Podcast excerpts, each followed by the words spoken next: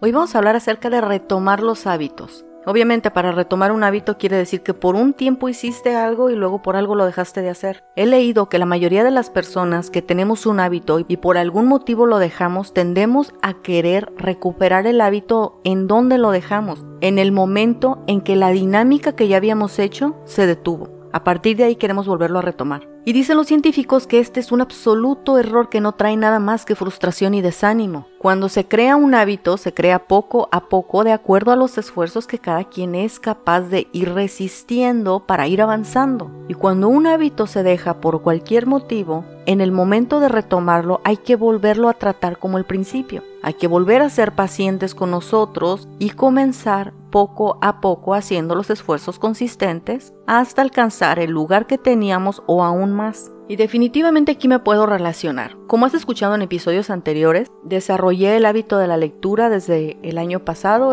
y comencé poco a poco. Leer un libro completo hace mucho no hacía eso, no como algo intencional, consciente, informativo, no. Entonces comenzar a desarrollar el hábito de la lectura me costó un poco de trabajo. Comencé leyendo un libro al mes y como escuchaste en episodios anteriores, por haber descubierto mi metodología única como yo era capaz de leer sintiéndome a gusto, sin presión ni nada por el estilo, fue que en enero pude leer cuatro libros y medio. Y como has continuado escuchando los episodios, también supiste que a final de enero me dieron un golpe bajo y tardé en reponer cerca de tres semanas. Y esas tres semanas estaba en la absoluta incapacidad de leer. Prefería distraer mi mente en otras actividades que tratar de concentrarme leyendo. Simplemente no me podía concentrar. Así que en esas tres semanas leí lo que pude, pero realmente no pude avanzar de la última mitad del libro. Si en enero había leído cuatro libros y medio, ciertamente en febrero esperaba por lo menos leer dos libros y medio. Y sin embargo la realidad es que todavía estoy tratando de terminar la última mitad del libro de enero.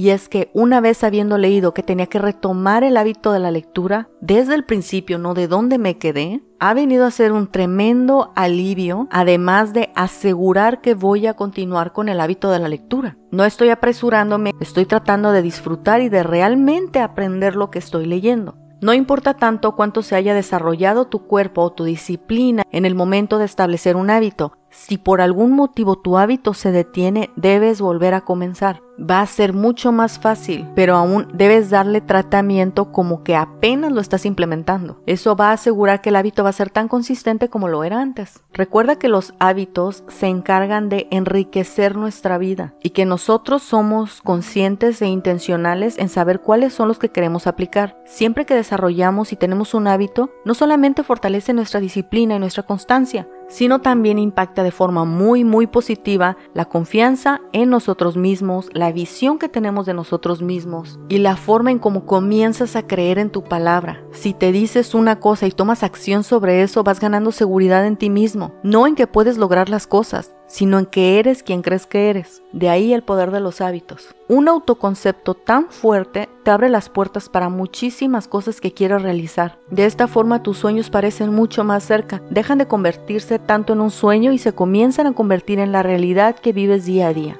Nos vemos la próxima.